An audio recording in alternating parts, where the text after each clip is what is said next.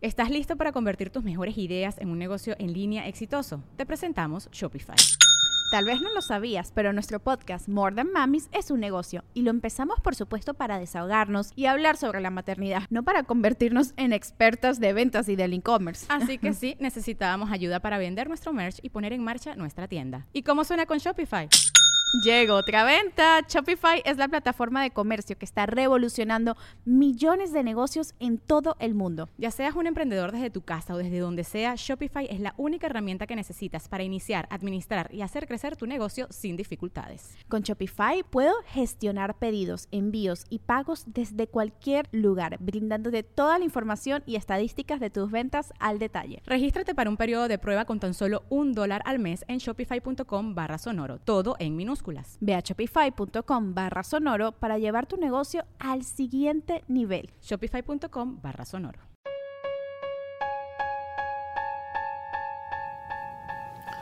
El episodio de Leyendas Legendarias de esta semana es traído a ustedes otra vez por Arctic Fox. Es un- ¿Así no hacen los zorros? Algo así. Tiene. Porque tiene frío. Hacen un... ok, zorro ártico, bien. El zorro ártico no es literalmente un zorro ártico. Arctic Fox es una marca de tintes 100% veganos, semipermanentes, de colores muy chingones que si no los han usado todavía, ¿por qué no los han usado todavía? Porque todo eso de vegano y así se traduce a no trae químicos que te chingan el cabello. Básicamente. Tú nada más te lo decoloras y te lo pintas y te lo retocas y te vas a ver bien chingón y para que te veas más chingón todavía. Hoy, 16 de octubre, empieza la venta de Halloween. Ajá. Fox. No se tengan disfraz, más les vale. Pero aunque no, es el, es el pretexto perfecto para pintarse el cabello ahorita y hay venta. Todo va a estar todavía más, más barato. Está la venta en amazon.com.mx. Supongo que esa es la dirección de Amazon México. Sí. Y si llegan, ¿eh? Yo ya sí, pedí sí llegan cosas. bien. O sea, y tienen, tienen desde el 16 para que lleguen a tiempo si los van a usar para un disfraz de Halloween. Y si no, tienen hasta el 3 de noviembre para pintárselo para Navidad o algo Aquí así. es donde va a llamar Otakus Assemble. Neta, los colores quedan bien chidos para de, este, de anime, para cosplays. Y recuerden, si tienen alguna pregunta, pueden encontrarlos en redes sociales como Arctic-Fox-México en Instagram y Arctic Fox Mexi- México. Arctic Fox México en Facebook. Cortaría eso, pero soy mejor persona.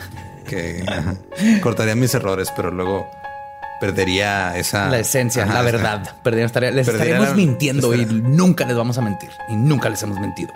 Sí, no somos sus papás. En fin. tenemos varios anuncios. Este jueves 17 de octubre, o sea, mañana tenemos show de stand-up en el Barra Negra. Es la primera vez que traemos una, invi- una invitada internacional. Ando muy badía hoy. Sí. Traemos una, y ni siquiera estoy leyendo. Traemos una invitada internacional. Traemos a Rufinelli desde Chile. Voy a estar abriendo yo el show. Va a estar de host Sam Butler. Yo voy a estar ahí pisteando. Claro, siempre. Y si fueron al show de leyendas legendarias el domingo aquí en Juárez, pueden llegar a taquilla el mero día del, del evento y les vamos a respetar el precio de preventa. Llévenos, si no, si no tienen el boleto, una foto de que estuvieron ahí. Nada más.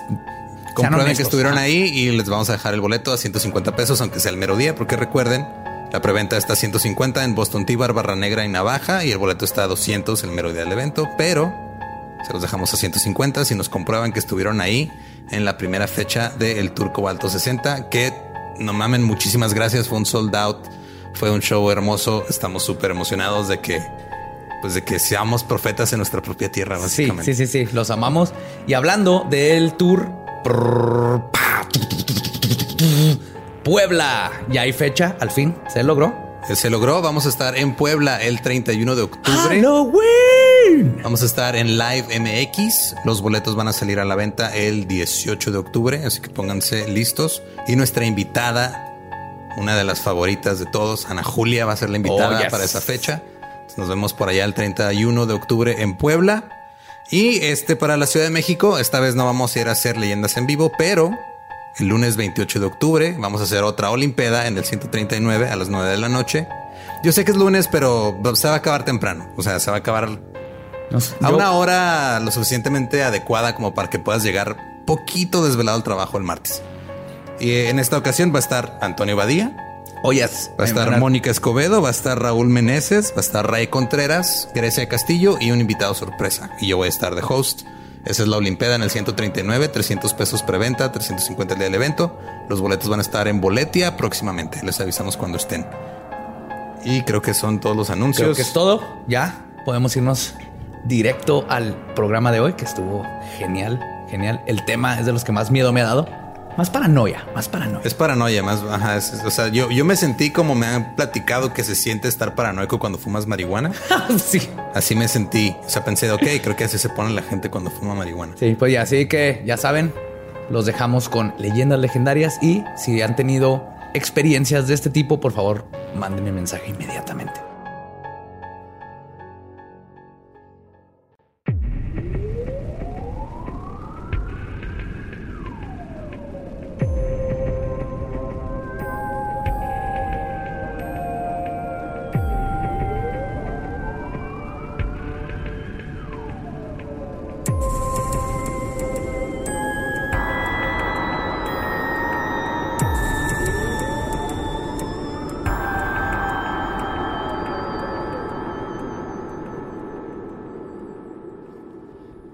Bienvenidos a Leyendas Legendarias.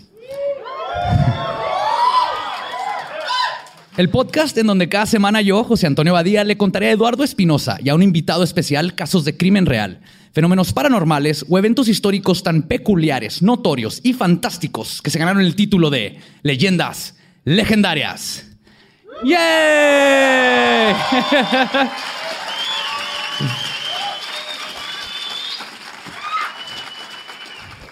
Y como siempre, está conmigo Eduardo Espinosa. ¿Cómo estás, Lalo? Hola. Hola. Sí. No, no sé qué me espero cada semana. El intento, el intento. Eso es sí, sí, fiano esto que hago. Y de vuelta en la silla, embrujada, nuestro buen amigo Borre Capistrani. Gracias por invitarme. De nada, Borre. Gracias por, estar, que- gracias por estar disponible y hacerlo a cambio de cerveza. Ahí les va. ¿Estás listo para este tema? Sí, señor. Creo que te va a gustar. En el 2009, un empleado de un hotel Sheraton en las cascadas del Niágara, en el estado de Nueva York, en los Estados Unidos, observó un ovni de forma triangular sobrevolando las mismas.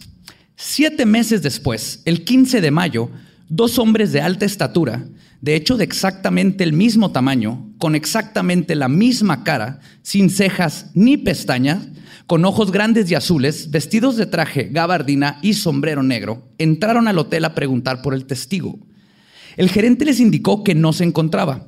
Notó que los hombres no parpadeaban y que después de un tiempo de merodear en el lobby del hotel, se fueron. Lo más increíble de todo esto es que la entrada de estos dos hombres quedó grabada en las cámaras de seguridad. Y es una prueba más de uno de los fenómenos más espectaculares y misteriosos del mundo de la ufología. Hoy les voy a platicar de los hombres de negro.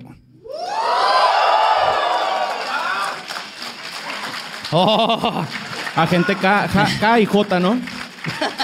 Agente K y J. Sí. Will Smith, qué papelazo, güey, neta. Hombre, güey. Como ahora la, la nueva, ¿no? La de Géminis, güey, son dos Will Smith. Esa- ¿Qué quieres, güey? ¿Qué es mejor que un solo Will Smith? Dos Will Smith, güey. Lo que me pregunto es si le van a pagar doble o nada más una vez, pero Miren, antes de empezar, quiero que aprovechen este momento para sacar todos los chistes de hombres de negro y Will Smith, por favor. Porque le echo muchas ganas de estas historias. Canten. Canten la de Men in Black, hagan lo que quieran, sáquenlo de su sistema, por favor. Sáquenlo de una vez. No, y pícale esta cosa para que se prendan las luces de allá. no prometo nada, pero ok. Púntale por allá. Ahí va. Ah, El- fuck. Hombres ya, de negro. déjalo así, déjalo así. El primer caso que se conoce sobre estos extraños personajes es el de Albert Bender, quien vivía en Bridgeport, Connecticut, en los Estados Unidos. Su fascinación con el fenómeno de los platillos voladores comenzó por el caso del Escuadrón Aéreo 19, el cual desapareció junto con un avión de rescate que fue a buscarlos en nada más ni nada menos que el Triángulo de Bermudas el 5 de diciembre de 1945. Bender vivía en el ático de la casa que compartía con su roommate, que también era su padrastro. Ah, cabrón. Ah, Simón, así como yo con mis jefes, ¿no? mis roomies. Tengo mis roomies, pero nomás de, de re- de vez en cuando les ayudo a lavar los trastes y así. No, tu padrastro es más light, no le tienes que hacer caso como si fuera tu papá. ¡No eres mi papá! Sí. Sí, te puedes dar un tiro, güey. Bender era fan de todo lo paranormal y los platillos voladores.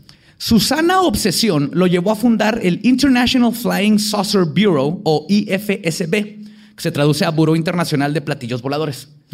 Y en abril de 1952, su pasión e investigación se vería cristalizada en la creación de la revista Space Review o Crítica Espacial. Uh. Como un pati chapoy de ovnis, ¿no? Sí, Te odio por esa referencia, pero sí. porque Badía no sabe quién es Pati Chapoy. Él siempre veía a Pepillo Origel, entonces ahí hay una rivalidad. Ey, dejen de hablar de Pati Chapoy, no queremos otro incidente como el ya sabemos cuál.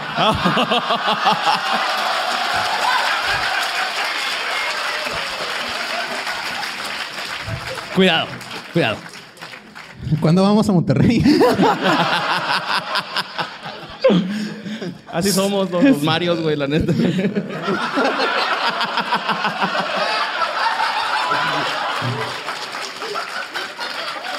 Ah, pues, sus publicaciones fueron un éxito y el IFSB creció en poco tiempo, recibiendo una multitud de cartas de otros aficionados y logró tener representantes y colaboradores en otras partes del mundo como Inglaterra y Australia. El problema es que al parecer el trabajo de Bender llamó la atención no solo de otros fervientes investigadores sobre el fenómeno ovni, sino que de algo más perturbador. Todo comenzó el 30 de julio de 1952, a solo dos meses después de inaugurar su revista, con algo aparentemente inocuo, pero ominoso. Recibió una llamada a su casa. Cuando contestó el teléfono, nadie contestó del otro lado. Pero Bender instintivamente sabía que había alguien sosteniendo el auricular del otro lado. Momentos después, un dolor de cabeza y mareos insoportables lo forzaron a colgar e irse a acostar a su cama. En los siguientes días, Bender ignoró el acontecimiento y continuó con la ardua tarea de investigar y publicar su revista.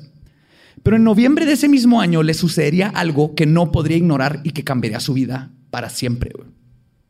Mientras se disponía a disfrutar de una película de ciencia ficción en el cine, porque obvio, Men in Black.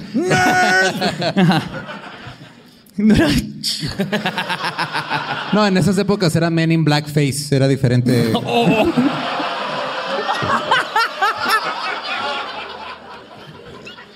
En la pizca, ¿no? y era un documental. Luego hicieron una canción que se llamaba This is America, güey. No.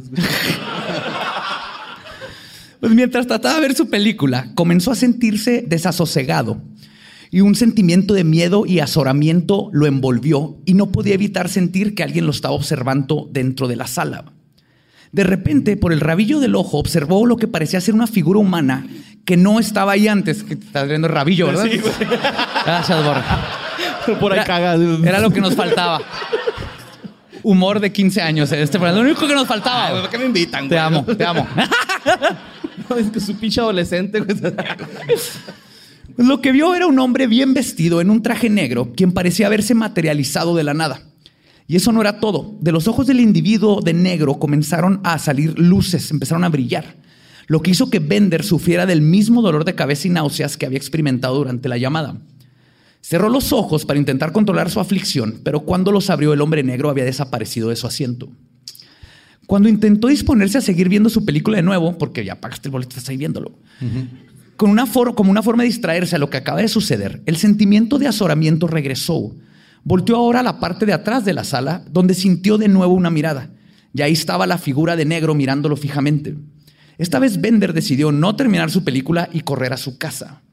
En ella notó que su trabajo había sido manipulado.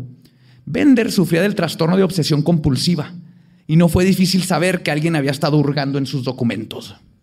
Entonces ya aquí empezó él así como que, ok, algo raro está pasando en este momento y no es Will Smith. Ah, Mira, a Will Smith no le, hubieran, no le hubieran dado un trabajo en el FBI en esos tiempos. Oye, pero aparte él era como, o sea, él investiga. Buen punto, buen punto. Pero aparte él era como investigador entonces, o sea. No se sabe todavía. No, o sea, él que- estaba. ah, él sí. o sea, el, el tipo era el que investigaba, tenía su revista de ovnis. Ajá. Este, Y un bueno, hombre primero negro. que nada, estás en leyendas legendarias, güey. Están sacando el aparatito ese que borra la memoria, ¿va? Digo, Sí. Sí, el aparatito, no es una bolsita ni una, o sea, es un aparatito, Es un aparatito. que te borra la memoria. Ahora resulta. La visita del misterioso hombre de negro fue seguida por la aparición de fenómenos de alta extrañeza. Olores extraños como azufre, que duraban días, comenzaron a ser percibidos en su habitación. Manifestaciones de actividad poltergeist y el paranoico avistamiento de hombres de negro que parecían seguirlo a todos lados, estuvieron persiguiéndolo durante los próximos meses. Pero fue a mediados de 1953 cuando el crescendo de la actividad llegaría a su clímax, en la forma de tres hombres de negro que visitaron a Bender. El trío de hombres misteriosos le revelaron datos sobre los platillos voladores y su naturaleza. Ok, pero es- es que son hombres altos, blancos, de ojos claros, Los todos primeros. vestidos de negro. Sí, son hombres de negro, no hombres Estamos negros. seguros que no son unos testigos de Jehová muy insistentes. No, no, no puedo confirmar ni negar esa. De hecho, voy a tener que reescribir todo el guion porque no se me ocurrió. Qué elegante gente, güey, ¿no? Sí. Traje. Eran otros tiempos, ¿no? La gente Sí. le echaban ganas la corbatita y el, el sombrerito. Pues el trío de hombres misteriosos, misteriosos eh, Güey, Ok, dijiste, te dijiste como- azoramiento, dijiste desasosegado, dijiste creciendo, clímax y misteriosas. No, güey. ayúdate también. Les voy a dar una idea millonaria, güey. Cada vez que Badía se equivoque cuando habla, güey, que salgan a unos güey haciendo acrobacias así como en otro rollo, güey. Estaría verga, güey. Estaría chido, güey. se nos van a cansar güey, y se mueren. güey. Vueltas de carro. ¿no? El trío de hombres misteriosos le revelaron datos sobre los platillos voladores y su naturaleza, pero le dijeron que no podía divulgar nada de lo que acababan de decir. Y no sabemos si fue amenazado o si en realidad lo que le fue expuesto o si ambas cosas fueron lo que hicieran que Bender tomara la decisión que tomó. Pero en octubre de 1953 publicó en su revista, y cito, nos encantaría publicar... Sus frasecillas de ¿Qué pedo, cachorros?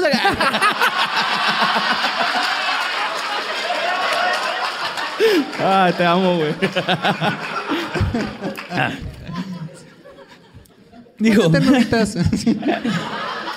Nos encantaría publicar la historia completa, pero a, ra- a razón de la naturaleza de la información dada, fuimos aconsejados en no revelarla. Aconsejamos a los que participan en el trabajo de los platillos voladores que sean muy cautelosos. Y con esas palabras canceló la revista Space Review. Gray Barker, amigo de Bender y colaborador de la revista, contó después en su libro They Knew Too Much About Flying Saucers, que se traduce a Sabían demasiado sobre los platillos ¿Qué, qué voladores es en español el título? Sorry. sabían demasiado sobre platillos voladores. que otros Es dos El libro más raro de Carlos Cuauhtémoc Sánchez, por cierto. contó que otros dos colaboradores y amigos cuestionaron a Bender sobre el incidente. Este les contó que las visitas de los hombres de negro comenzaron cuando comenzó a indagar sobre una teoría referente al origen y naturaleza de los ovnis. Según Bender, él había conseguido suficiente evidencia para sostener su hipótesis y se la mandó a otro colaborador del Buró Internacional de Investigaciones de Platillos Voladores. Y fue después de eso que llegaron los extraños visitantes. Y así es como terminó la carrera del cazaplatillos de Bender y sus investigaciones. Pero el legado de los hombres de negro continuaría y Bender sería solo su primer víctima. Sí, después fue la cucaracha gigante, ¿no? Creo que eso es canon. Ay, güey, no se me ocurrió qué decir, pero estuvo muy chingón eso. Cuando no se te ocurra qué decir, nada más bien que estuvo chido lo que se dijo y listo.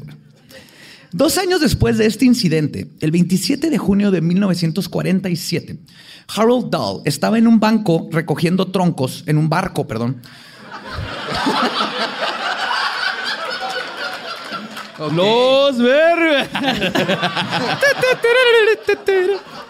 Sí, está en un barco recogiendo troncos en el área de Puget Sound, cerca de la costa este de la isla Maury en Washington. Estaba patrullando y recogiendo estas cosas cuando él y su tripulación vieron seis objetos en forma de dona que se cernían a media milla por encima de su bote. Era una dona, güey. Tenía un medio, era una dona. Eran cinco donas güey. Así las describieron. Cinco de las naves se encontraban girando alrededor de la sexta la cual parecía estar teniendo problemas mecánicos. En poco Se le cayeron las chispitas de, de sabor. Le tenían que pasar corriente. Estaba goteando chocolate. En poco tiempo, Le echaron azúcar, güey, al tanque de gas, güey.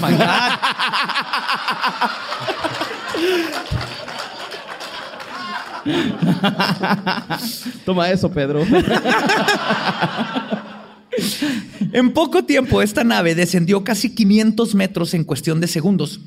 Escucharon una explosión y luego comenzó a soltar lo que describen como escombros metálicos, casi como piedra volcánica, unos de color plateado, otros negros, ambos calientes. O sea, básicamente la dona cagó. metal. Por el hoyo. sí, sí salió por el hoyo. ¡No mames! ¿Eres ufólogo también? Me gustaba Blink-182, güey. entonces- Ah, bien. Algunos de los residuos golpearon al hijo de Dal, a Charles en su brazo, y el barco sufrió daños considerables. Y uno le cayó al perro de la familia que no sobrevivió. Lo que se puede considerar como la primera muerte por extraterrestres en la historia documentada. Y un perro. Y el más y la más triste. Dahl pudo tomar algunas fotos del objeto con su cámara y luego le mostró a su supervisor, Fred Chrisman, el cual era un escéptico, que obviamente si llega un empleado y me dice, madrí el barco, fue un ovni que cagó y nos cayó todo, era caca de alguien, pues tú también serías escéptico, ¿no? Yo, yo- yo aquí sí me pongo del lado de Fred. Sí, no es como que sean palomas, ¿no? Es un ovni, güey. Te dije que dejaras de tomar whisky en el trabajo. No fue el whisky, fue la caca de alguien, güey. Carnal, los ácidos fuera del mar, siempre. Te vas a marear, cabrón. Pues, Chrisman regresó a la escena para corroborar los sucesos. Encontró y recogió muestras del residuo y además logró ver a los extraños objetos voladores. Es por eso que Chrisman contactó a Ray Palmer, el editor de una revista de Chicago, a quien, le el, quien contactó a Kenneth Arnold.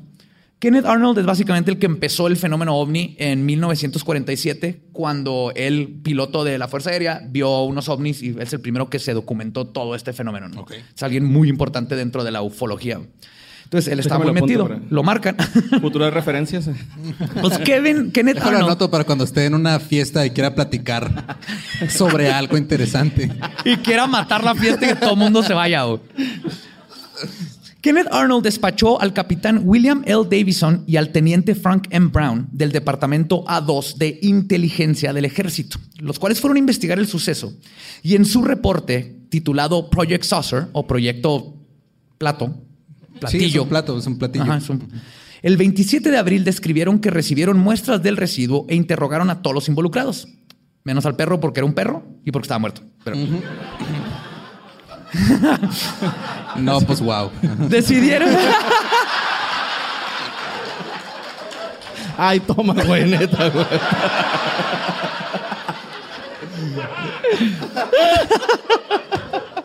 Estás enojado porque te lo gané, no te.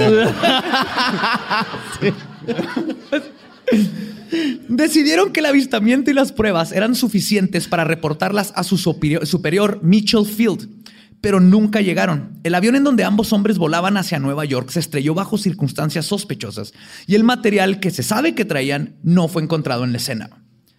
Mientras tanto, Dahl recibió una llamada a su casa al O día sea, siguiente. básicamente les pasó los- lo que pasa en México, pero con el, en México es güey. con helicópteros, güey. Aquí se caen los Sí, helicópteros y luego ya no encuentran a lo que O transportaban, con que eran evidencia, ¿no? políticos. Así que, ah, no, que había un millón de varos y, ay, nomás encontramos 100 pesos.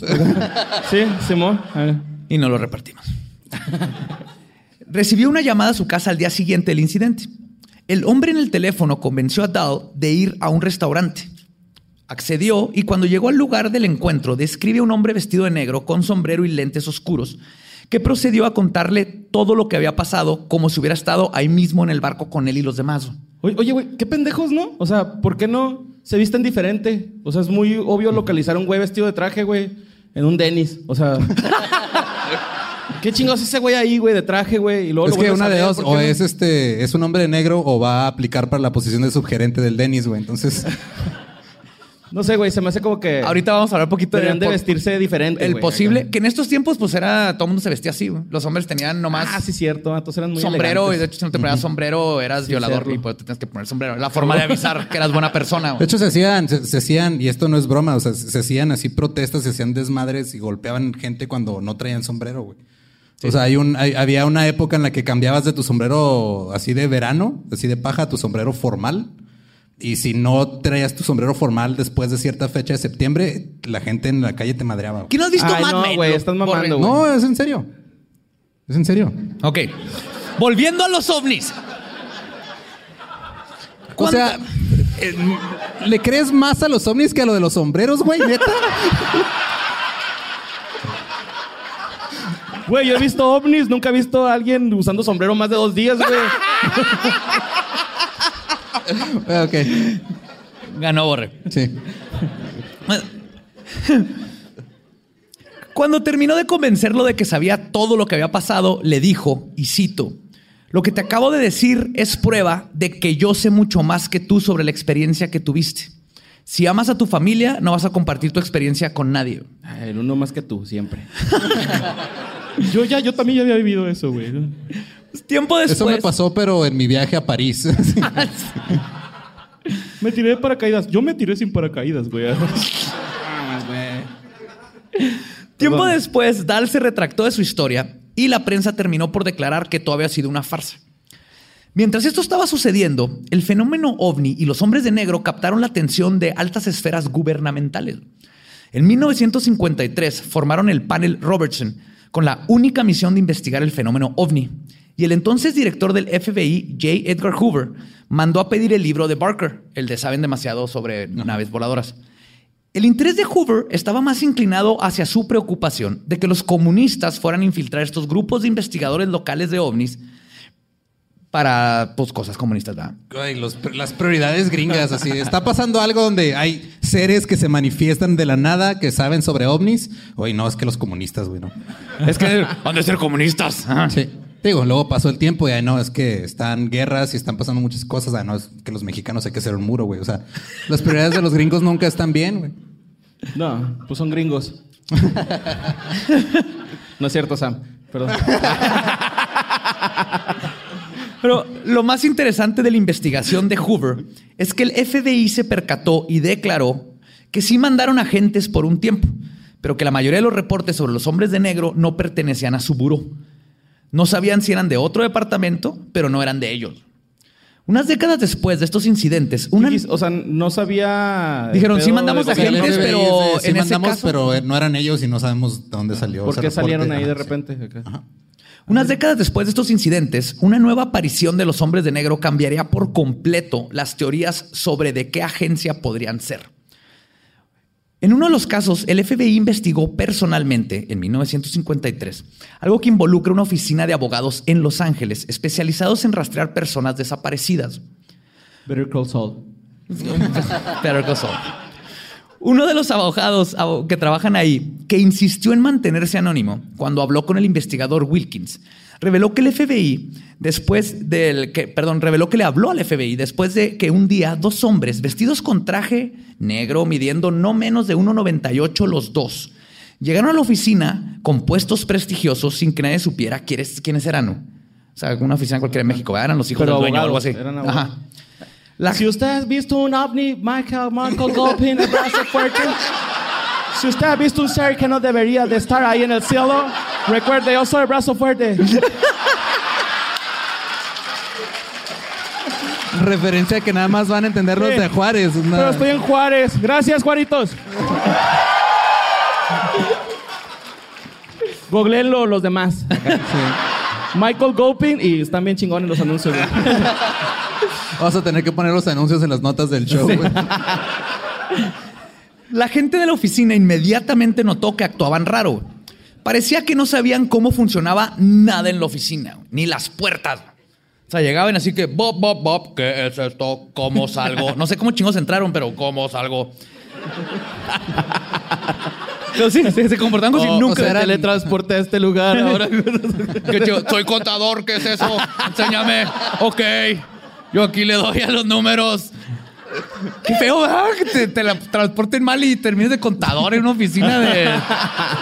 Sin querer, así estás descubriendo el universo. Y, y perdona a los contadores, siempre se las regamos, pero los queremos mucho. Los queremos mucho. es que son fáciles Miren, de eventualmente vamos a llegar llorándoles que nos salven del SAT. O sea, por más que se las reguemos. Sí, son más inteligentes, ¿no? Eh. Pero ad- además de todo esto, describieron que no tenían uniones en las muñecas ni en los dedos. O sea, parecían así como de látex, sin huesos. Y un incidente que fue reportado fue que cuando uno de estos hombres se apoyó contra un gabinete de metal, el solo peso de su mano dejó una indentación de media pulgada de profundidad. Cuando llegó el FBI, los hombres habían desaparecido, como si alguien les hubiera dado un pitazo de que venía la autoridad. El FBI tomó testimonios, confiscó el gabinete como evidencia y no se supo más.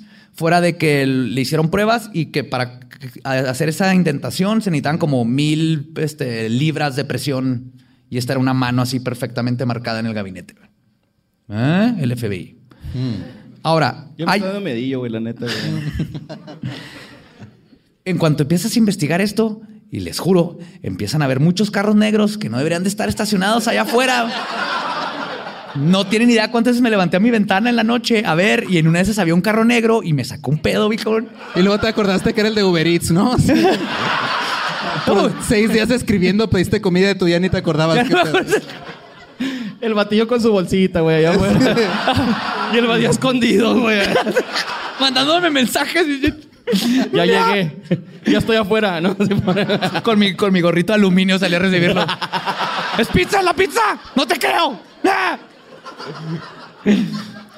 Ahora, hay algo que tenemos que evidenciar. Y era que Bender, el primero en ser visitado, tenía varios problemas de salud, era paranoico y pudo haber exagera- exagerado su encuentro. Y en su caso en específico, pudieron haber sido agentes del panel de Robertson o de la CIA, porque era cuando se empezó a formar todo esto. Pero Sí, después... porque los aliens se, se conoce que trafican droga bien cabrón, güey. Pues eso es- Traen polvos espaciales. hongos de Marte, cosas así, ¿no? Y la música trans. ¿Sabes qué, güey? Es que pensé O sea, que era la música que se güey. identifica como otra música o.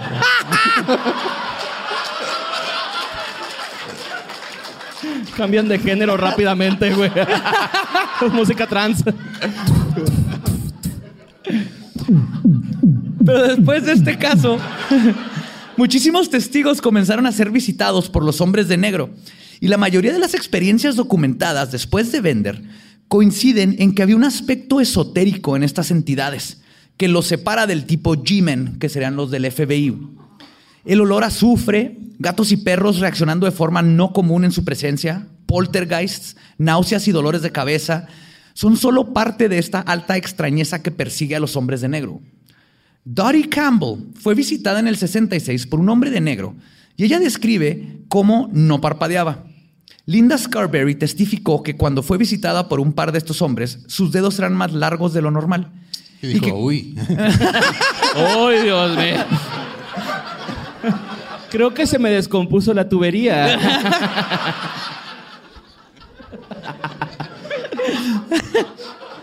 Salían toalla, ¿no, güey? A recibirlo. Sí. Ay, sí, señor, vi un ovni, pásele. Y dice que cuando su papá quiso darle la mano, los hombres de negro no sabían qué hacer. O sea, se ponen así todos, "Ugh", como cuando das la mano rara y O sea, luego... como Peña Nieto, básicamente. Sí. Pero los hombres de negro Ay, son güey, Peña lo güey. Hola. En otra ocasión, Ralph Butler de Minnesota fue visitado por un hombre de negro vestido de militar en 1967. Butler inmediatamente supo que algo no estaba bien. Para empezar, las insignias del uniforme no estaban puestas como deberían. ¿Sabes que es un vato que dijo, eh, militar, y se empezó a poner un chorro de parches y todo, ¿no? O sea, un Sí, punk. Dame seis corazones púrpura, la chingada. Soy un héroe de guerra. Además, toda su ropa estaba nueva, hasta la suela de sus zapatos.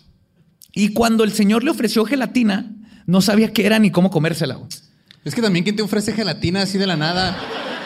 O sea, fuera de ¿Por un güey? hospital nadie llega con gelatina. Unos chicharrones, ¿va? Acá con Sí. salsa. acá. Unos chicharroncitos acá. Una. ¿Qué, qué onda? ¿Una cheve? ¿Una cheve, porfa? Esto es Pues- agua, borre. Todo parecía apuntar. No, sí, pues es como licuadito de papaya, ¿no? Algo así. todo parecía apuntar a que los hombres de negro no son seres humanos o de que sean de este planeta. güey. tal vez ni siquiera de esta dimensión. El 11 de septiembre de 1976, uno de los casos más extraños y mejor documentados arrojaría varias pistas sobre qué o quiénes podrían ser los hombres de negro. En Maine, Nueva Inglaterra, en los Estados Unidos, eh, El actor Will Smith y... Ay, van. No te creas, ya, güey, ya, ya, ya, ya, ya. Sí, ya Will Smith ya ni sale en esas películas. Ahora es Chris Hemsworth, güey. Eh, Chris What? Hemsworth. Ah, sí, cierto, Sí, es, es es Hemsworth. Thor, ¿va? Thor, sí, no, le- no le basta ser guapo, también tiene que vestirse de traje y así. En fin. Chiquito, ah, güey. no. Es el único vato que le daría un beso, güey, la neta acá. Negro. Ahí te va un rayo, papi. Ay.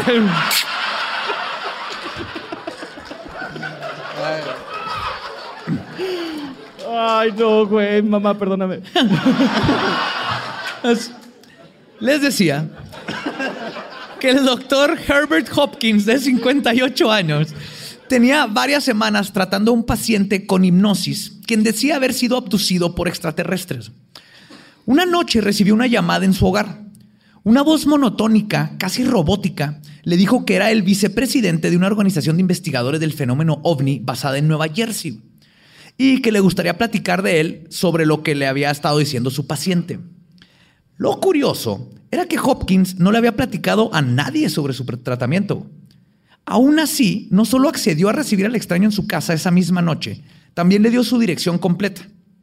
Este factor extraño, igual que los otros que mencioné anteriormente, se asocian con los hombres de negro. Varias personas han tenido contacto con ellos, cuentan que hicieron cosas que no harían normalmente, como el caso de la novia de un investigador paranormal en los 60 en Inglaterra que dejó pasar al depa a tres hombres de negro, estando completamente solo y les dijo Y se siéntense en la sala. Pero ¿cómo? Siempre usamos protección, amor. ¿Cómo? Estamos hechos de látex, aparentemente.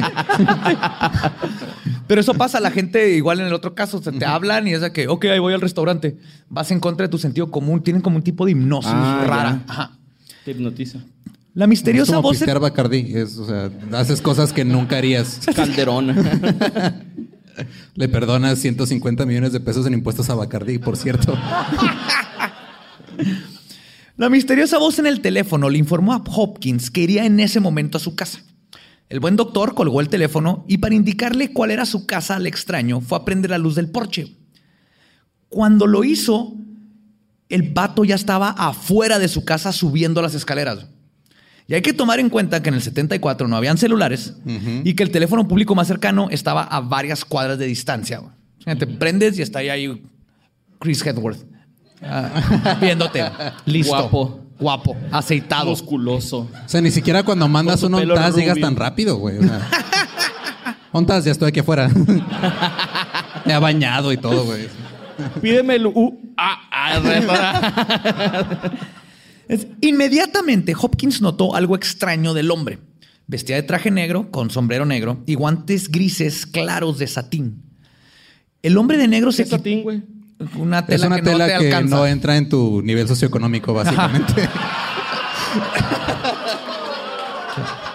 Ni en tu estatus social tienes que ser rey Mira, para no, usar no, no me interesa, güey, la neta, ¿eh? Se escucha bien gay, güey. Guantes de satín. Ay, sí, güey. No soy alien para andar usando esas mamadas, güey. ¿sabes? El hombre de negro se quitó el sombrero, revelando una cabeza completamente afeitada. Pero Hopkins notó que no solo estaba pelón, no tenía ningún vello en So- toda su cara, ni cejas ni pestañas. Su piel era pálida, casi cadavérica, y lo que sobresalía eran sus labios rojos, muy rojos, del verbo que traía lipstick. Carmín. Sexy, ¿no? Se ponía Pues, abajo. o sea, a- llegó, es que obviamente le, o sea, le marca, le dice, puedo ir a tu casa, llega en chinga, rasurado y con lipstick. Se adelantó a sus tiempos este hombre, todo ¿verdad? tiene sentido, hasta ahorita todo Ahora es la tiene cosa más sentido. normal. Ahora hay un app para eso. El hombre de negro comenzó a preguntarle al doctor sobre lo que había descubierto durante las sesiones de hipnosis. Hopkins contestó todo lo que le preguntaban, a lo que el extraño siempre contestaba simplemente, correcto, así es como tengo entendido que sucedió siempre. Como Domo si ya sabía. ¿no? Roboto. Sí, porque siempre O sea, hablan todos o sea, ¿era monótonos. demasiado mecánico la Hola, constatación? Rob. No. Claro. O sea, así como si hablaras con Siri, güey, o algo así. ¿Te das de cuenta? ¿Sí? Ajá. O conmigo por teléfono.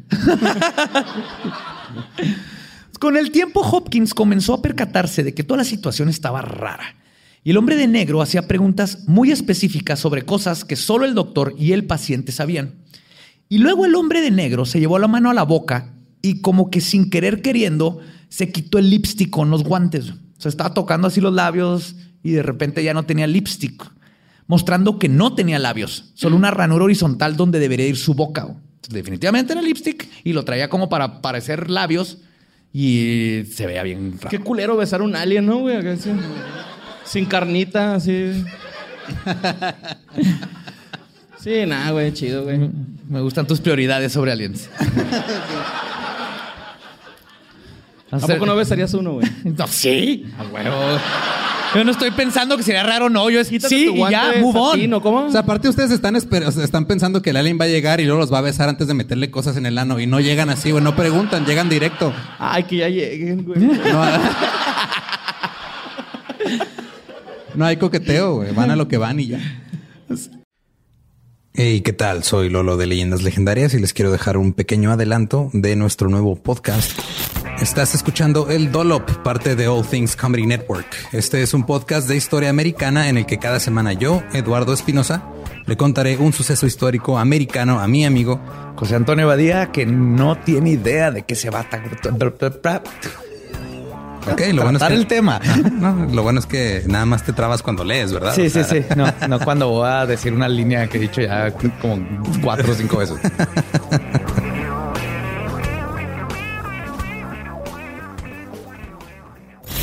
De joven comenzó a trabajar en barcos y en 1816 fue capturado por el pirata Jean Lafitte en la costa sur de Texas. Güey, ese será mi sueño. güey. Ok, top uno, que me secuestren este, extraterrestres. Número dos, tiene que ser que me secuestren piratas. güey. Estén pendientes y suscríbanse a El Dollop. Antes de que Hopkins pudiera decir algo, el hombre de negro apuntó al bolsillo del pantalón del doctor y le dijo, tienes dos monedas ahí adentro, saca una. güey". El doctor se vio sorprendido de que efectivamente solo tenía dos monedas en su bolsillo, que ni él sabía que estaban ahí.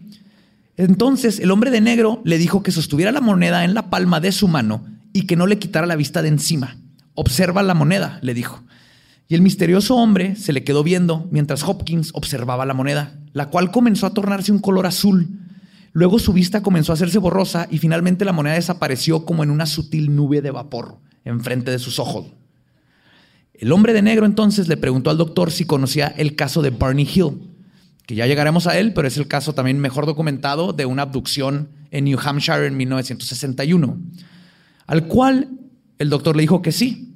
El hombre de negro siguió con la pregunta, ¿sabes qué fue lo que le pasó a Barney Hill? Y el doctor contestó, no sé, le dio un ataque al corazón. Y el hombre de negro simplemente contestó, no precisamente. Barney Hill se murió porque sabía demasiado. Oh, fuck. Yeah. Y Con... con... Ten cuidado, carnal.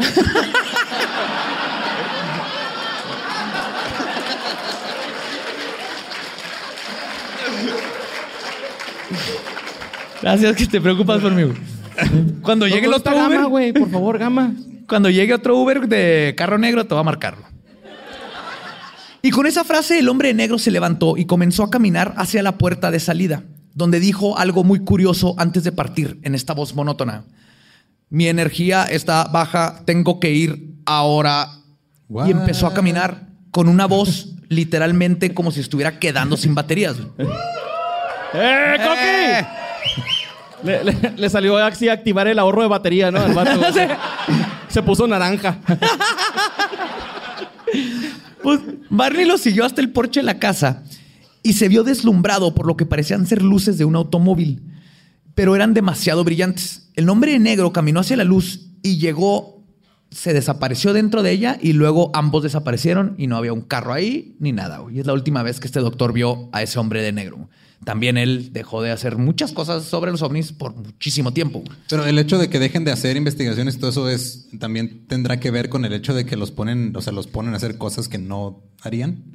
Ahorita voy a llegar exactamente a eso, eso de que te- es que si te dicen que no, vas a hacerlo y lo vas a reportar, pero creo que todo esto se conecta eventualmente a quién o quiénes pueden ser. Porque o igual qué. podrían, Es que- este, digo, si tienen ese poder de callarte, podrían hacer que no dijeras abs- absolutamente nada. Pero es que parece que es real, güey, la neta. es que parece que quieren que sepan que, o sea, que sepamos que existen, pero que no quieren que sepamos exactamente qué hacen. Sí, o sea, si desapareció Como una la moneda, puntita, ¿no? Así. Ándale. ajá. le pudo haber desaparecido los testículos. Y ahí sí te callas. Sí. No, nomás fue una moneda. Es nomás así como que mira lo que Depende de dónde te los desaparezca también. Gracias, Lolo Tropical. Lolo Chilango. En noviembre de 1966, Soy Eduardo Espinosa.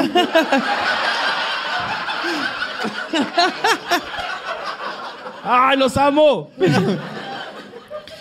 En noviembre de 1966, los hombres de negro aparecerían de nuevo. Esta vez no solo detrás de un avistamiento o abducción Sino extraterrestre. en la pantalla grande, recuerda. Este verano. ¿Sabes demasiado? Este 14 de noviembre de 2019. ya, vamos. Noviembre no es verano, pero gracias por tu aporte. Es que es alguien, güey, pues no sabe de estaciones. Como yo. Aparecieron buscando información sobre nada más ni nada menos que el Mothman. Hombre, No mames. No es hombre polilla, Eduardo Espinosa, no empieces. ¡Hombre polilla! Mothman. ¡Hombre polilla! No, y se burlan de cosas que luego les van a en la noche a venir a hacerles cosas, cabrones. Y luego me va a tocar a mí porque ustedes se burlan. güey. Pero no nos burlamos, güey, pues es que es un programa de comedia. güey. Yo le tengo respeto al Mothman y Bien, más te vale. a, a todos, güey. Porque el Will Mothman Smith, no te va a respetar a ti. Es capistán. La mayoría de los testigos originales del avistamiento del Mothman en Point Pleasant, West Virginia, Faye DeWitt Lepore, Steve y Marley Mallet, Linda Scaberry, entre otros, fueron seguidos por carros de color negro, recibieron visitas de hombres de negro en sus casas y todos recibieron amenazas de no hablar sobre lo que habían visto. El 22 de febrero del 67, a las 8.15 de la mañana, Connie Carpenter logró entrar, escapar, perdón, de un hombre de negro, quien la tomó del brazo tan fuerte que cuando ella corrió dejó en las manos del tipo la manga de su camisa. Al día siguiente había una nota que había sido pasada por debajo de su puerta que decía, y cito, ten cuidado niña, te puedo atrapar aún. Sí. Ah, culos. Un mes después, un mes antes, perdón. Suena como a letra de canción de reggaetonero eso, güey. Ten cuidado, niña, te puedo atrapar aún. No. Es el Con nuevo. esta bebida con yumbina, mira. Un mes antes, la reportera Mary Hire, quien tenía tiempo reportando en el periódico local sobre los avistamientos que tenían aterrorizados a los habitantes de Point Pleasant, fue visitada en su oficina a altas horas de la noche por un chaparrito de metro y medio de altura que tenía los ojos extrañamente oscuros y profundos y estaban cubiertos por anteojos de lentes gruesos. El ¿Qué que bonito, Coco ¿no? Celis ahí? O sea, no entiendo. El qué bonito, güey. Qué bonito. Platican que llevaba zapatos con suelas muy gruesas, que probablemente agregaban una pulgada o dos a su altura. O sea, estaba más chaparro de lo que parecía. Tenía el pelo corto y negro, cortado como un cuenco. O sea, como el Dumb and Dumber, básicamente. Y hablaba con una voz baja y peculiar. Hizo las típicas preguntas de hombre de negro, donde parece que ya te sabes, la, que ya se saben las respuestas, ¿no? Pero Mary menciona que en un punto de la conversación tomó una llamada y fue cuando notó que el hombre de negro agarró uno de los bolígrafos que estaban en la mesa y comenzó a analizarlo como si nunca hubiera visto uno. Después de un ratito de verlo, salió, soltó una O sea, carcajada. entonces sí había agarrado un teléfono antes el güey, así. No, ella estaba hablando por Ah, teléfono. El hombre negro en lo que ella estaba O sea, diciendo, ella agarró estaba- la pluma. él agarró Ah, una ¿qué pluma. chingos estaba es así, ¿qué esto? es soltó una carcajada así. "Ja, ja, ja, ja, ja, ja". Y luego salió corriendo al edificio, mamón. Con el bolígrafo.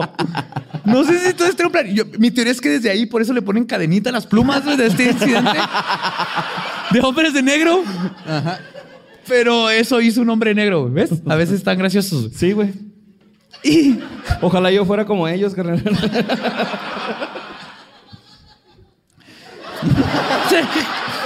Está bien padre que nos, está bien padre que o sea, nos quedamos callados cuando él esperaba validación de nuestra parte. Eh, se buscaba No. compasión, güey, y se rió bien cabrón, güey, ¿no? Mira, mínimo se están riendo, mínimo. Pues sí, pero de mi desgracia, güey, no de mis chistes, güey.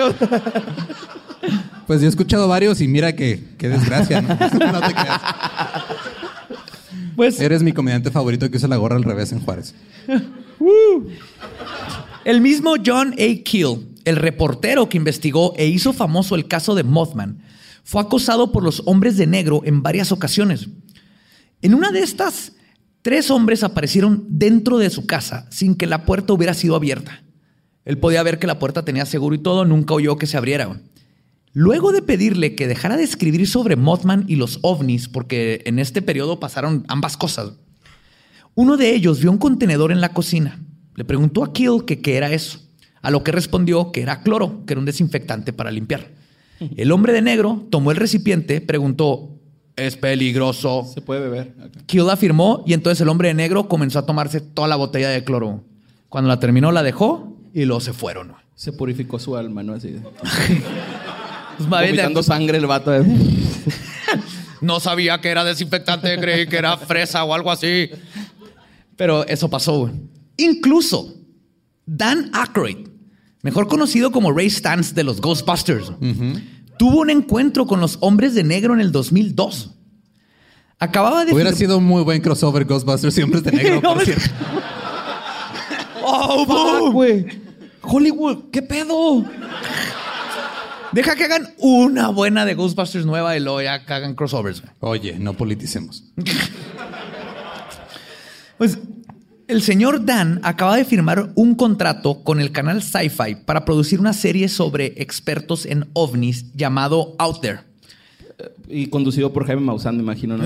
Sí, sí, sí. Un profesional, güey, del fenómeno ovni. Pues ya se habían grabado ocho episodios, pero todavía no salía al aire. Un día, del set, ubicado en la calle 42 y avenida 8 en Nueva York, salió a echarse un cigarro y a hablar por teléfono con nada más ni nada menos que Britney Spears. Sí. Sobre una aparición, iba, Britney Spears iba a salir en Saturday Night Live y quería que Dan Aykroyd hiciera un skit en Saturday Night Live. Entonces le marcó por teléfono. Sí, ¿Y la Britney? A mí se me hace que se hizo más raro a, a Dan Aykroyd que le marcara a? Britney que los hombres de negro. Britney, noventas o Britney pelona, güey. Tiene que mucho que ver, güey. Es 2002, entonces ya, ya había pelo, ¿no? De nuevo. Ok. Sí. Pues dice Dan que volteó por un segundo hacia su costado y cuando regresó la mirada había un Ford Sedan viejo color negro. Intentó ver las placas, pero se veían borrosas. Otra cosa que siempre pasa, no puedes ver las placas, cuando las logran anotar, no existen. Porque los han reportado a la policía y cuando buscan no existen las placas a pesar de que parecen de, de veras. Dice que había... De esa que avienta flachazo con la, con la luz, ¿no? Como los taxis chilangos. Dice que habían dos personas adentro del automóvil. Una de ellas se bajó, era extremadamente alta y estaba vestida en la clásica vestimenta de traje negro y sombrero. Se le quedó viendo. Aykroyd notó esto. Volvió a voltear a su costalo- eh, costado solo un par de segundos. Cuando regresó la mirada, los hombres de negro, junto con el Ford, habían desaparecido sin hacer un ruido. Entonces, básicamente hizo esto. Ah, sí, sí, Britney, ¿eres la pelona o la que ya tiene pelo? Así, ah, cabrón, ya no está el Ford. Así fue. ¡Britney! ¡No mames! Madonna te iba a jainear, güey, en unos MTV, güey. Ay, güey. Pero güey. lo más curioso de este caso es que entró y dos horas después le informaron que su show estaba cancelado y que ningún episodio saldría y nunca salió el show. Entonces llegaron a cancelarle el show a Dan Aykroyd. Y ya les platiqué varios casos de los hombres de negro, casos que siguen siendo reportados hasta el día de hoy. El fenómeno no se ha detenido. Ya conocimos la alta extrañeza que los acompaña y su modus operandi. Pero ahora la pregunta importante es, ¿qué o quiénes son los hombres de negro? Sí, güey, o sea, es- entonces esos güeyes que son, güey, son vatos de aquí de la Tierra o de. Es a lo que vamos del universo? exactamente, porque es lo que todo el mundo se pregunta. Igual de también cómo demonios hacen las A mí me galletas saladas. Son como una especie de, de policía interdimensional. Sí, va, así como de. sí. Son como la ustedes- AFI del, de No, güey. Fuck. Sí. algo así. ajá. Tema delicado en 1890 y... no, no, no me sé la fecha, mamá. No, me- Pues- no sabía que era satín, güey. La tela satín, no me sabía la fecha de esa mamada, güey. Nunca has visto un calendario que no sea de una carnicería en tu vida. ¿verdad? Si no sale Maribel Guardia, no es un calendario, güey. O sea, Yo personalmente no creo que haya una sola respuesta. Y para mí es probable que la respuesta es hay varios tipos de hombres de negro, los Sí, cuales Simón. ahora voy a explorar. Por ejemplo, en la movie, güey, las cucarachas a mí se me hacían bien chingonas, güey, que tomaban café a madre, ¿no? Y era... A los así Había un puto ajá. pug, güey, que era también agente, güey. Estaba. sí. O Algo sea, así. Yo sé, güey, que te molesta, pero Algo así, pero de de veras. podría hacerlo, ¿no? O sea. Sí, acá, sí, sí. Aliens y humanos conviviendo, güey. ¿Qué ¿Quieres- vergas, güey? Estados Unidos, aprende algo de esto, güey. No mames. Gente de fuera, güey, conviviendo con la gente de la Tierra, güey. No mames, qué bonito, güey. O sea. Es el mundo Fue ideal. muy bonito speech, muy bonito speech. Y creo que necesario para estos tiempos. ¿no? Quiero aprovechar para hablar de Ecuador, güey. Se creen mucho porque están justo a la mitad del planeta. Ya estoy harto. El agua gira a la izquierda y a la derecha, güey. ¿Qué más quieren, güey? No, No, es que mames. se queda Te siempre- puedes dormir arriba o abajo de la cama, ¿sí sabías? O sea, te- Y quedas pegado al colchón Los siempre. monstruos están arriba de la cama. Está bien chingón ahí Ecuador. Pues la primera teoría es que todo lo que les platiqué es falso. Que cientos de avistamientos son mentiras y que Dan fucking Aykroyd, güey, creador de los cazafantasmas, está mintiendo.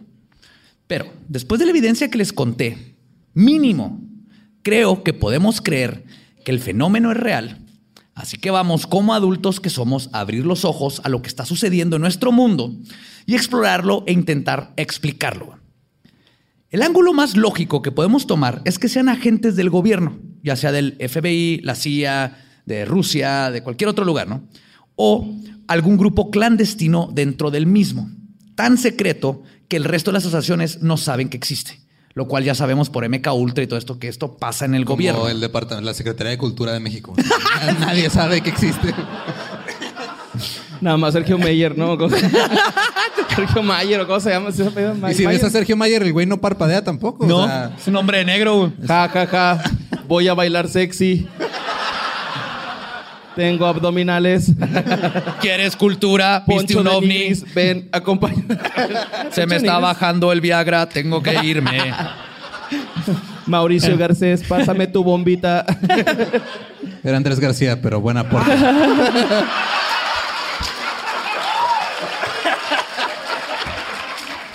Qué bueno que no me lo sabía bien quién era, güey. No sé qué es una tela de satín, pero tú sí sabes quién eran esos dos güeyes, güey. Pero sobre esta teoría, por ejemplo, en 1960, un investigador de ovnis llamado John Herney fue visitado por hombres de negro, los cuales, gracias al acta de libertad de información, se pudo comprobar décadas después que efectivamente eran dos agentes del FBI. Ese caso quedó resuelto. Pero otra explicación lógica también podría ser que incluso son civiles investigadores. El ufólogo Jim una Mosley, así, nerds, comité de vecinos, ufólogos así. que se disfrazan de hombres de negro para sacar como un Comité de comité de vecinos vecinos intergaláctico. No, esto es, Fuck, güey. esto es de la Tierra, ¿no? El ufólogo Jim Mosley culpa a NICAP, que es el Comité Internacional sobre Investigaciones del Fenómeno Aéreo, quien tenía dentro de sus cabecillas al exdirector de la CIA, el vicealmirante Roscoe H. Hillencoulter, y que Mosley acusa de permitir técnicas de investigación y decirle a sus agentes que hicieran, se hicieran pasar por agentes de otras cosas para poder conseguir información. ¿no? Entonces también es posible que muchos avistamientos tienen que ver con nomás fans que juegan World of Warcraft y luego se ponen un traje y lo van y te visitan. ¿no? Qué miedo, güey. Eso sí da más miedo. ¿no? Sí, me da Bueno, más mira, De miedo. hecho, eso explica mucho el hecho de que no tengan nada de de experiencia con relaciones interpersonales. Que nunca han salido. de, "Oh, ¿Qué es esto? Es una mujer porque tiene boobies. ya no tengo Red Bull, mi energía está bajando, necesito chetos. Pero, En el oído. pero estas cosas no explican los aspectos más ultranormales de los hombres de negro. Para eso tenemos que pasar a teorías más interesantes y forteanas. Forteano es otro término que significa, eh, describe fenómenos anormales, viene de Charles Fort. Y a veces me gusta acuñar esas palabras para meterle aquí. a Te gusta gente. presumir a veces, te gusta presumir que sabes Quiero, palabras. quiero que, Wow, no que sabemos. empecemos a usar esas palabras. Está bien chido, Forteano. Esto está bien Forteano. Fortnite. Tu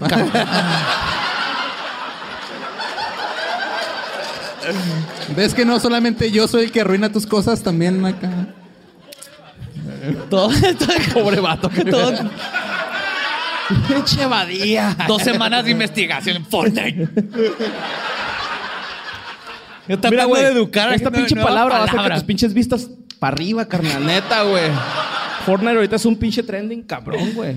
Es una de las teorías más aceptadas y que a su vez es la más de las más difíciles de comprender y aceptar es que los hombres de negro son tulpas. Ajá. La ¿Y eso en qué parte del Medio Oriente queda? Esa Es- parte del cuerpo es un constructo mental, un ente místico creado por un acto de la imaginación y de la voluntad que adquiere consistencia físico. ¿Sí? No. Es, una, es un amigo imaginario que se hace físico. Ah. Básicamente eso es. Entonces, espérenme, ah, les voy. Ok, vamos bien. Son un concepto del misticismo tibetano. En el, en el medioevo se llamaban egregores, por ejemplo. Y David Neal, cuyo verdadero nombre es Louis Eugene Alexandrine Marguerite, quien nació en Francia el 24 de octubre de Por razón se lo cambió. 1868. Homie. Sí. quien fue la primera mujer en la historia en haber sido otorgada con el título de lama en el Tíbet y quien fue la que trajo el concepto al occidente, explica que el proceso de crear una tulpa es complejo y se necesita de muchísima disciplina y dedicación. David Neal cuenta cómo creó uno durante uno de sus estudios en Tíbet y cómo su tulpa, que tenía forma de un monje gordito, que básicamente Ay, como empezó- yo. Ajá. Pero budista. Y, y feo. y monje. Pues el monje comenzó poco a poco a tomar primero forma física. O sea, ya nomás se lo imaginaba y meditaba y, lo y de repente se empieza a ver, lo empieza a ver como si fuera un holograma. Creció en claridad y sustancia. De repente ya estaba caminando y se comportaba como una persona. Los acompañaba en expediciones. Pero poco a poco comenzó a cambiar su cara. Se tornó siniestra. Comenzó a pensar por sí solo y a mostrar actitudes violentas. Básicamente se rebeló contra su creador y le tomó seis meses a David Neal poder reabsorber su creación.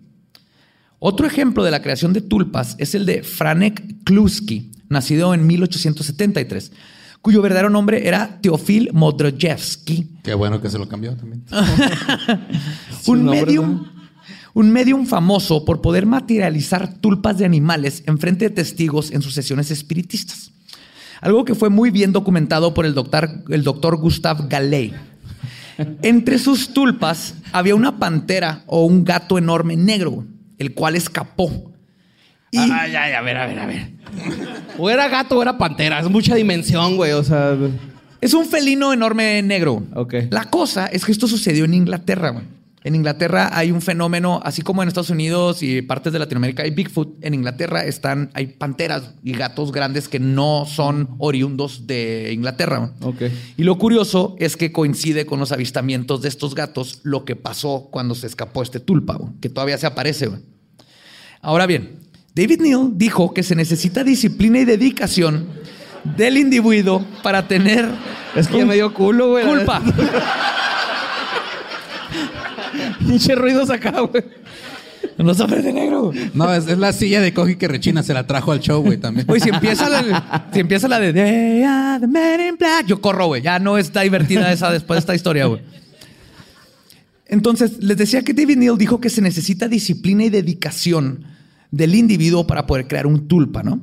Pero, Pero ¿qué, qué ganas con crear a los hombres de negro como una tulpa? ¿Y quién lo haría? ¿qué pasa cuando hay muchos individuos creyendo en lo mismo? Se manifiesta. Lo que realmente. pasa es que se crea una manifestación colectiva, güey. Eh, ya, ya ves. Sí puedo ser listo a veces, güey, no mames. se crea una manifestación colectiva. Y es exactamente aquí donde entran los hombres de negro, comenzando con Bender, que fue el primero que los reportó, y siguiendo con los círculos de ufología, seguido por el gobierno y J. Edgar Hoover y el FBI, y finalmente los civiles. Toda esta gente creyendo y esperando esas visitaciones y avistamientos colectivamente pudieron haber creado una especie de tulpa que ahora se mueve independientemente de sus creadores. Otro factor que le fuerza esta teoría, como el catalizador de los hombres de negro, es el dato de que estas entidades se alimentan o adquieren su energía a través de estados elevados de emoción humana para poder manifestarse. Ahí, ¿Vas conmigo, Borre? Sí, ando un poquito borracho, pero todo bien. Esto explicaría varios comportamientos de los hombres de negro. Si su función es conseguir un estado emocional elevado en las personas, entonces instilar terror en ellas sería la forma más eficaz de lograrlo. Al inyectar toda esta alta extrañeza, como sus caras plásticas, quitarse el lipstick, desaparecer en segundos, lograrían este cometido de forma eficaz. Y esto también explicaría por qué usualmente no se aparecen con avistamientos altamente mediáticos sino que prefieren aparecerse con gente aislada en lugares aislados donde su existencia puede sentirse más ominosa. Y finalmente explicaría por qué usan este modus operandi de callar a los testigos, que solo hace que hablen no solo de los sucesos. Bueno, mira, sino que Narco le ha funcionado porque esos güeyes no, güey. O sea, hace que hablen de, de los sucesos y de ¿no? los hombres de negro. güey. Todos, todos riéndose como hombres de negro. voy a reír porque aquí hay uno. Pero justamente al hacerlos hablar de los sucesos y de los hombres de negro, hace que se propague la idea de ellos mismos, mientras se alimentan de los altos niveles emocionales de un pueblo en pánico y de gente en pánico. Ya más o menos explicó un poquito lo que podría explicar muchas de estas cosas raras. Digo, sí lo explicaste, que la hayamos entendido es otro pedo. Básicamente, mucha gente cree en estas madres. Estas madres se alimentan de miedo, entonces van y se comportan Se raro. manifiestan, Ajá. acá, güey, Y te o sea, enseñan que tienen cuatro como, pezones es para que como digas, ¿qué Slenderman? ¿no, güey? Que la gente decía, no, güey, esa padre acá empezaron Slenderman a hacerlo un- así bien cabrón y de repente apareció, güey. O sea, yo lo vi una vez, güey. Slenderman es un tulpa. Neta, güey. Los niños de ojos negros son tulpas. Son entidades que tanta gente empezó en Reddit y luego pum, y ya lo han visto. Y creí, tiene. También tiene- Tlaxcala, ¿no? Es Este, Tlaxcala es el tulpa mexicano. todo un estado de gente que de Ay, repente se Tlaxcala. manifestó. Sí. Otra teoría. Vas y te desapareces, güey. Otra No, sí, teoría que dentro de lo extraño del fenómeno tiene mucho sentido es que los hombres de negro no son hombres de negro, sino extraterrestres de negro. Eso explicaría las experiencias descritas donde se comportan como alguien que acaba de aprender a ser ser humano y luego fracasa horriblemente en imitarlo, ¿no? como Lolo. Oye, me ha tomado 32 Eh, años güey. parecer humano. Ahí la llevo, voy como un 40%. Es que si eres frío, güey, a veces, güey. O sea, pues a mí me gusta darte besitos a veces y como que no respondes bien, güey. John A. Kill, el que les contaba que investigó el ¿Jonah caso Hill? de Mothman. No, John A. Kill. John A. Kill, no Jonah Hill, el, el actor que se Sí. parece a Seth Rogen y no es. y que es un experto en la paranormal y la ufología, maneja en su libro The Eight Tower o la octava torre la idea de que la mayoría de los extraterrestres, junto con la mayoría de los fenómenos paranormales, son parte de lo que él le llama el superespectro, que simplemente se refiere al espectro más allá de lo visible. Sí, al luchador, pero ya evolucionado así. ya desde la quinta cuerda, ¿sabías? De ahí. La sexta, que no se puede ver. Ahí es donde vive ese. Sexta dimensión. Vámonos. Sí, básicamente es lo que está eh, antes del infrarrojo y después del ultravioleta, donde ya no lo podemos ver visualmente con nuestros ojos o sentidos. Y postula. Sí, esa- o sea, de eso es ver. Es usar tus ojos. Es que, es que no nomás es visual, es también táctil y el sentir y todo eso. Eh, déjalo, güey. Involucra todos los sentidos. Ya padre cohibí. la historia.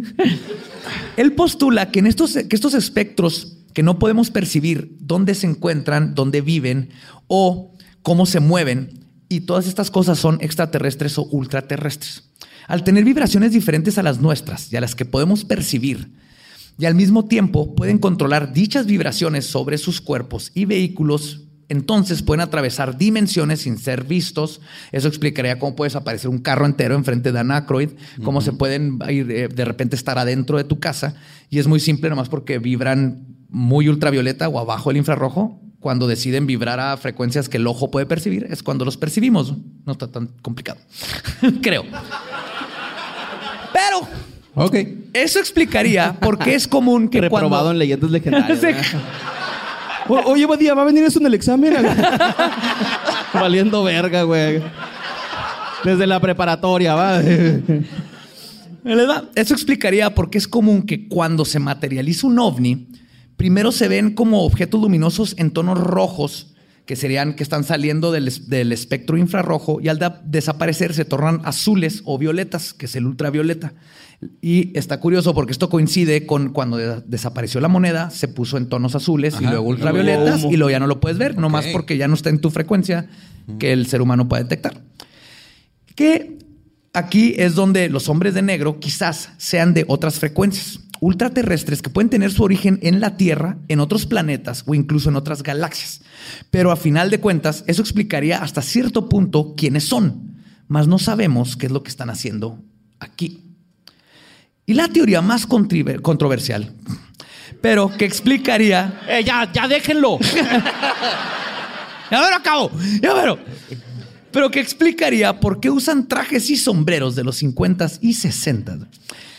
Y usualmente los ven en carros de las mismas épocas, pero que no que parecen nuevos. Es porque los hombres de negro tal vez sean viajeros en el tiempo.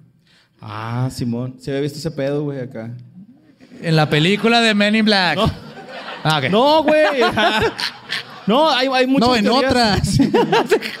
En Men in Black 3. Ay, pues la de volver al futuro, güey. Yeah. No, la neta sí, sí había visto ese pedo, güey, de que a veces que los avistamientos ovnis eran así como que viajeros del tiempo. Sí, sí, había. Sí, un- sí, sí. Pues Joshua todo el tiempo estoy jugando, culeros, no mames. acá. Y Joshua P. Warren coincide contigo. Él es uno de los más importantes investigadores de todos los fenómenos forteanos. Y él postula que esa es la razón por la que usan trajes. Porque es ropa que nunca pasa de moda y no sobresale como algo atemporal. Digo, al menos que te vayas a con, con cavernícolas, ¿verdad? Y luego te hacen Dios y se hace una religión. Y luego ¿Hacen vale madre todo. ¿Usan leggings? Usan leggings. Pero así es como mantienen su identidad de viajero del tiempo oculta. Y quizás la respuesta está en que hay varios tipos de hombre de negro, porque según las evidencias han pasado diferentes cosas. ¿no? Y tal vez la verdad es que no tenemos idea de quién o qué sean estos seres y cuáles sean sus verdaderas intenciones. Solo podemos seguir persiguiendo la verdad que, como dice el filósofo y emprendedor Fox Mulder, está allá afuera. Ponme la canción de X-Files, Lolo. Te odio, Espinosa. Pero nomás les quiero decir que si algún día son visitados por los hombres de negro, por favor, Denle un mi nombre. autógrafo a Will Smith. Sí. Y denle mi nombre. güey. Y ese fue el caso de los hombres de negro en leyendas legendarias. ¿Eh?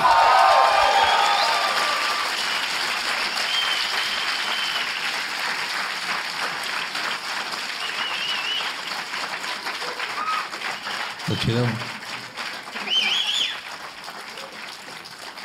¿Cómo te sientes? ¿Vas a dormir tranquilo hoy? Ahorita de camino al carro me van a abducir, güey, estoy seguro, güey. Vamos a meterte lo que más te gusta. Una sonda. Entonces, si es, si es bien interesante los casos, empieza a pasar esta paranoia. Sí, es neta lo del carro negro que vi afuera de la casa y sí dices así que. Yo no vi a De, de nadie hecho, que estoy viendo aquel salir. cabrón que está allá, güey, mira. Pero son estas cosas, es el némesis Ah, se de los ufólogos, los hombres de negro. Y creo que está bien interesante saber qué está pasando, por qué. Y, y me, me- Mira, justamente cuando se acabó el capítulo, güey, un alien empezó a jugar canicas con otro, güey, así, güey.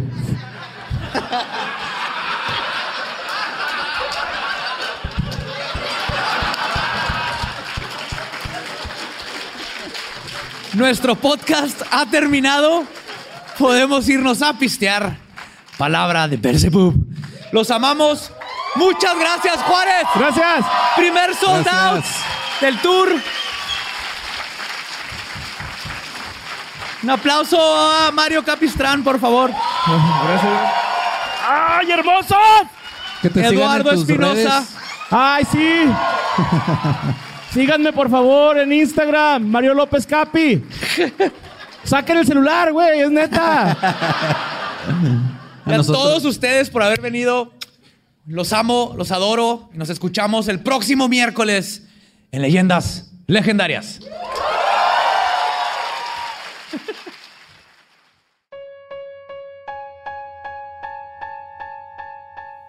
Ok, Badía, ahora que ya se acabó el episodio, ahora sí ya puede, ya tengo tiempo, ya tengo tiempo de salir, de levantarme de esta silla.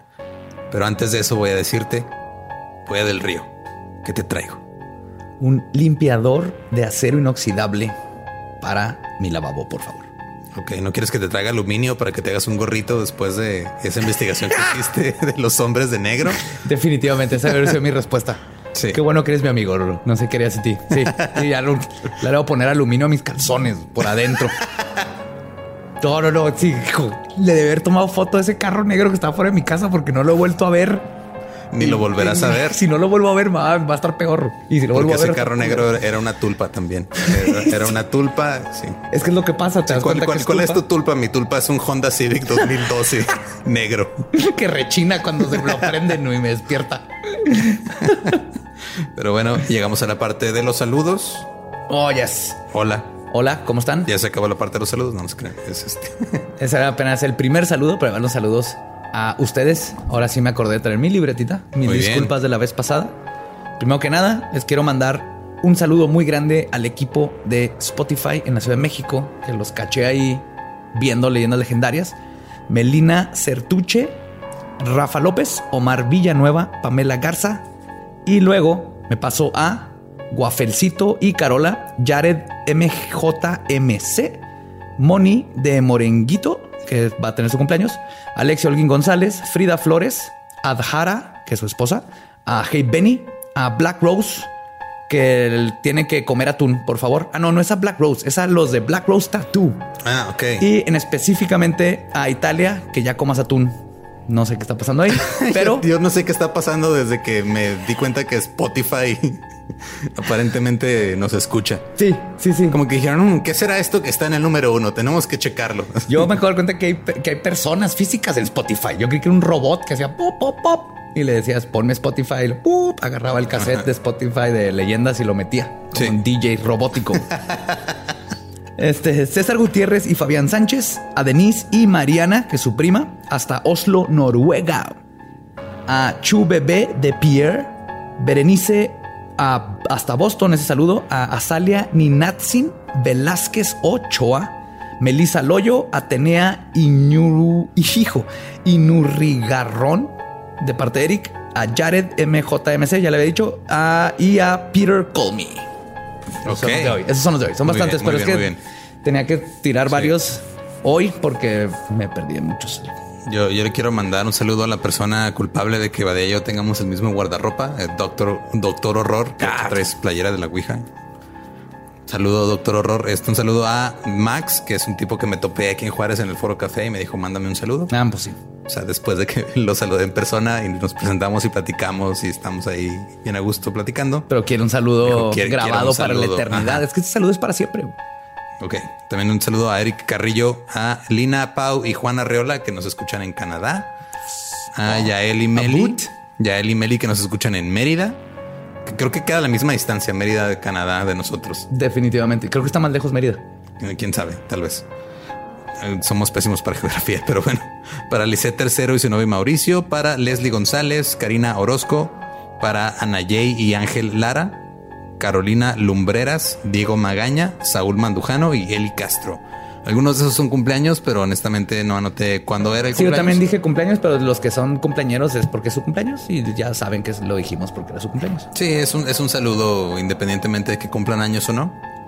Y porque los queremos mucho, ya saben. Muchísimas gracias. Síganos mandando para mandarles saludos. Prometo ya traer esa libreta siempre pegada Sí, a sí, mi ¿te corazón. acuerdas que hace poco dije que decía 10 y me llegaban un número específico de saludos que decir? Nadie se olvidó de eso. Este. Ahora son más. Porque cuando dije eso tenía como en, en- en el Excel que me prepara producción. Con los. Ajá. O sea, a ti te prepara producción. Yo tengo que tener mi libretita que Es llevo que- cerca de la nalga, no del corazón, porque va en la bolsa de atrás del pantalón. Es que te cierras a la tecnología, José Antonio. Hay algo romántico. Soy un romántico. Si corazón. dejaras de ignorar Pluma. el grupo de WhatsApp de producción, estarías enterado de muchísimas cosas. Entonces, este, la última vez que revisé, dije, ah, mira, ya bajé 10 saludos, ya nada más quedan 150.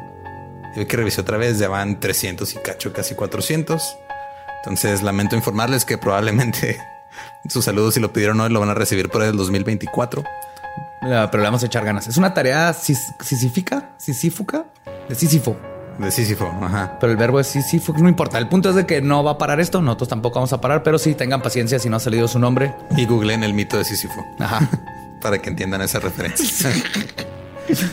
pues es Entonces, todo. creo que eso es todo. Nos escuchamos y vemos el próximo miércoles. Muchas gracias, como siempre, por todo su apoyo. Los amamos macabrosos. Manténganse curiosos. Bye.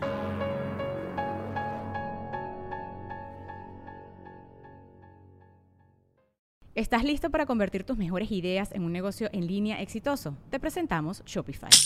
Tal vez no lo sabías, pero nuestro podcast More Than Mamis es un negocio y lo empezamos por supuesto para desahogarnos y hablar sobre la maternidad, no para convertirnos en expertas de ventas y del e-commerce. Así que sí, necesitábamos ayuda para vender nuestro merch y poner en marcha nuestra tienda. ¿Y cómo suena con Shopify? Llegó otra venta. Shopify es la plataforma de comercio que está revolucionando millones de negocios en todo el mundo. Ya seas un emprendedor desde tu casa o desde donde sea, Shopify es la única herramienta que necesitas para iniciar, administrar y hacer crecer tu negocio sin dificultades. Con Shopify puedo gestionar pedidos, envíos y pagos desde cualquier lugar, brindándote toda la información y estadísticas de tus ventas al detalle. Regístrate para un periodo de prueba con tan solo un dólar al mes en shopify.com barra sonoro, todo en Ve a shopify.com barra sonoro para llevar tu negocio al siguiente nivel. Shopify.com barra sonoro.